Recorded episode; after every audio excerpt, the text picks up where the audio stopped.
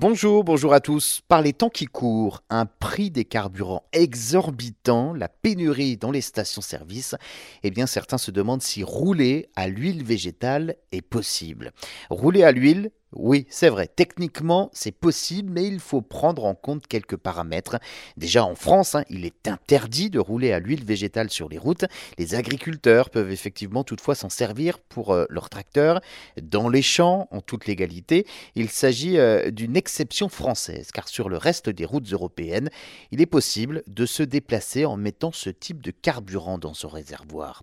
Quand on dit qu'on peut rouler à l'huile végétale, servant donc de carburant, mélangé avec du gasoil, on va voir ça en détail. On parle précisément d'huile de colza, d'huile de tournesol, de lin, d'amande, etc. et d'huile usagée comme l'huile de friture. Alors à l'origine, Rodolphe Diesel souhaitait euh, lui faire fonctionner son moteur, dont il est l'inventeur, avec de l'huile végétale. Mais cependant, les contraintes économiques de l'époque euh, l'ont poussé à utiliser du gasoil.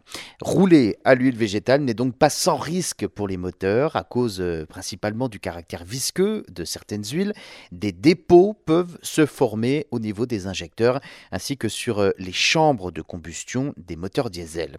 Pour éviter tout risque d'ennui mécanique, il est plus sage de ne pas rouler avec 100% d'huile végétale, mais de choisir plutôt une solution mixte alliant huile végétale et gasoil.